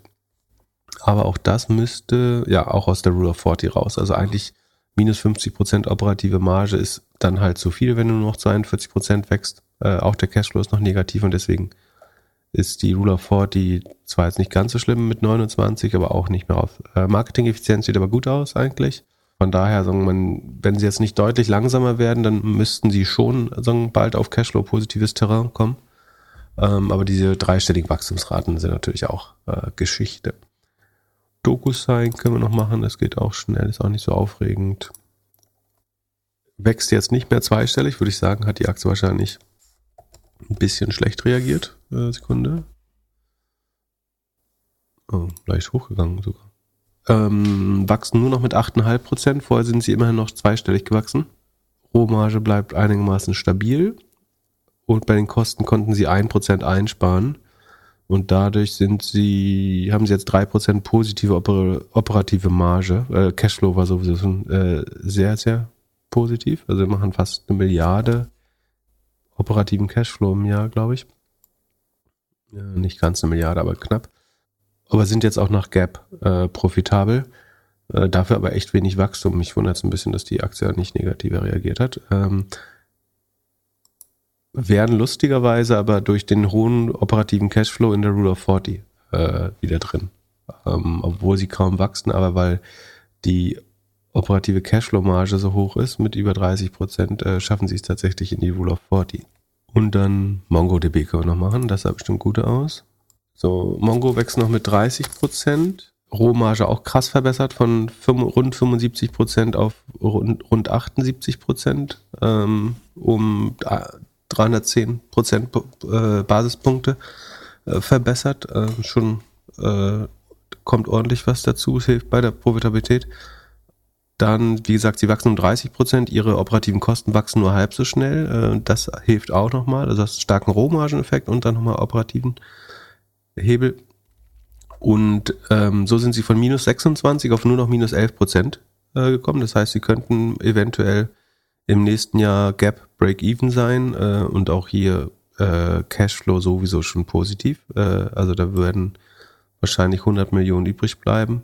Ähm, mehr als 100 Millionen äh, am Ende des Jahres an operativen Cashflow. Wachstum halt nur noch 30, aber das überrascht jetzt vielleicht auch nicht, hat man vielleicht mitgerechnet. Magic Number, die Mark, warum ist die Marketing-Effizienz so schlecht? Ja, weil das Subscription Revenue nicht so stark war. Naja, ja, ist äh, zum Vorquartal einfach nicht besonders stark gestiegen. Ähm, zum Vorjahr schon, zum Vorquartal muss man ein bisschen gucken. Es könnte sein, dass das Wachstum sich äh, stark verlangsamt. Äh, es sieht jetzt Quartal zu Quartal gerade nicht so gut aus. Ähm, deswegen ist die Marketing-Effizienz auch schlecht. Ähm, und so ungefähr genau um die Rule of 40, 39 gerade. Und äh, ansonsten, ach so, es gab noch die AMD hat äh, vor ein paar Tagen seinen AI-Chip äh, vorgestellt, den ähm, den M oder Instinct MI 300X. Ähm, das ist so quasi ein Konkurrenzprodukt zu den äh, Nvidia Chips und sagen, wir brauchen äh, definitiv, glaube ich, so Competition äh, in dem Markt. Ähm, Nvidia geht ja Richtung 75% Rohmarge. Ähm, Habe ich äh, mit Holger Chepitz auch im letzten Podcast äh, bei Defner und Chepitz besprochen. Ähm, und das ist natürlich sagen, eine Monopolmarge, mehr oder weniger. Das heißt, es ist äh, definitiv gut, glaube ich, für, äh, für die Innovation und Entwicklung von AI ähm, und für den Markt, wenn es mehr Angebot gibt auf dem Markt. Und AMD hat jetzt einen erstmal ganz leistungsfähigen Chips äh, gebracht. Man muss fairerweise, Nvidia arbeitet ja auch schon an dem äh, A und H200, äh, H200. Das heißt, die äh, ist jetzt nicht so, dass die äh, stillstehen, aber dass AMD überhaupt ein einigermaßen konkurrenzfähiges Produkt äh, auf den Markt gebracht hat, ist äh, definitiv gut. Äh, hat auch direkt 10% zugelegt, äh, die AMD-Aktie. Ähm, damit Nvidia ist kurz runtergegangen, aber hat nicht lange drunter ge ge gelitten. Was ich auch noch überlegt habe, ist, bei, bei, bei Holger im Podcast habe ich gesagt, dass, also auch bei uns, glaube ich, das letzte Mal, dieses ganze Venture-Portfolio, was äh, Nvidia aufbaut. Es gibt ja zwei Maximalsichtweisen davon. Das, das eine ist, Nvidia hat, sagen, diese Chips sind so rar, dass sie sich jetzt in die besten AI-Startups der Welt reindrängeln können als Investor ähm, und bauen damit ein super wertvolles Venture-Portfolio auf wo sie von, sagen, sollte ja also abheben, wie man glaubt, sagen, massiv profitieren sollte von den Investments. äh, allein schon. Und äh, dann die krasse Gegenhypothese, sagen The Big AI Short, wenn du möchtest. Ähm, und ich sage nicht, dass es wahrscheinlicher ist, aber bei allen Informationen, die du hast, könntest du schon auch die These vertreten, dass Nvidia, die ja mit, äh, was ist das, 25 mal Umsatz bewertet sind oder so? Ja, ich glaube 25 mal Umsatz. Also, sagen wir mal, die investieren auf eine 10 Milliarden Bewertung äh, mit, also sie investieren eine Milliarde, andere, andere, also nur der Einfachheit halber, ne? Ähm, mit anderen Investoren zusammen, die, also die investieren noch zwei Milliarden obendrauf oder mit dazu. Oder der, der Lead-Investor investiert zwei und Nvidia investiert eine äh, mit dazu. Und dann ist es ja in der Regel so, dass diese Startups zwei Drittel von diesem Geld für Hardware, also für Trainingskosten und damit Hardware brauchen. Das heißt, dass von drei Milliarden zwei Milliarden Hardware-Nachfrage werden und damit Nvidia-Umsatz.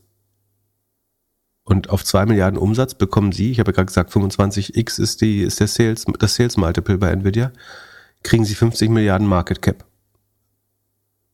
Das heißt, mit dem Investment von einer Milliarde haben Sie 50 Milliarden Market Cap äh, geschaffen. Und theoretisch hat Nvidia ein extrem hohes Interesse, dieses ganze AI-Game am, äh, am, am Laufen zu halten, weil, also wenn Sie einfach, also ganz einfach gesagt, würden Sie 10 Milliarden in Hardware, äh, in in Startups schicken, äh, investieren. Und selbst wenn Sie der erste Investor, würde die Rechnung auch klappen. Nehmen wir mal einen anderen Investor raus. Sagen Sie investieren alleine eine Milliarde. Davon geht nur die Hälfte in Hardware. Also um es nochmal lockerer den Case zu machen. Das sind 500 Millionen. Äh, die werden ja aber auch mit 25 mal X, äh, also sind immer noch 12,5 Milliarden äh, Market Cap, die sie für sich selbst geschaffen haben. Das heißt, sagen selbst in diesem sehr defensiven oder konservativen Szenario hat Nvidia alles Incentive der Welt eigentlich äh, richtig Spray and Pray mäßig in AI-Startups äh, zu investieren. Haben die überhaupt auch so viel in Krypto-Startups investiert? Wäre wahrscheinlich auch schlau gewesen. Äh, könntest, die, könntest du theoretisch die gleiche Logik anwenden, genau. Ich glaube nicht, dass der Fall ist. Ich glaube, dass diese Startups, also beziehungsweise das, was ich sagen vorrechne, ich glaube, dass das grundsätzlich schematisch stimmt ähm, ich glaube, dass außerdem diese Startups auch noch sehr erfolgreich werden. Aber äh, das Flywheel finde ich krass, was, was Nvidia damit eigentlich hat, dass sie quasi über ihre Bewertung von 1,2, also 1200 Milliarden US-Dollar quasi unendliche Mittel zur Verfügung haben und äh, aber auch den Cashflow, den sie generieren natürlich.